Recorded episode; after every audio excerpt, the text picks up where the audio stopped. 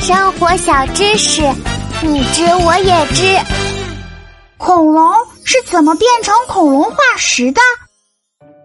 哇，好大的恐龙化石！一层、两层、三层，有三层楼那么高呢。喜宝还从来没有见过这么大的恐龙化石。嘿，这个博物馆可真棒。嗯，听馆长说，六千六百万年前，恐龙就在地球上消失了。六千六百万年前，那是多久啊？嗯，我也数不清。哎呀，嗯，反正就是很久很久很久以前了。恐龙消失了这么久，如果没有化石，我们就不知道它们的样子了。那么，恐龙是怎么变成恐龙化石的呢？难道是巴拉比卡变石头的魔法？当然不是。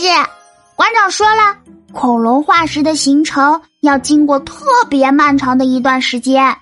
首先，要有一头倒霉的恐龙，它不小心失去了生命，它的身体被厚厚的泥土盖住。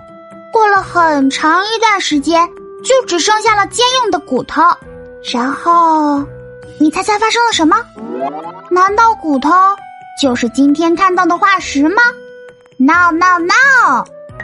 其实，恐龙的骨头里面有很多小孔，雨水掉落在泥土上，就把泥土里那些很小很小却很坚硬的矿物质一起带进了骨头的小孔，然后经过了成千上万年，这些坚硬的矿物质慢慢填满了骨头里的小孔，它们挤呀挤，挤呀挤，实在是太挤了，一点缝隙都没有了。这时候。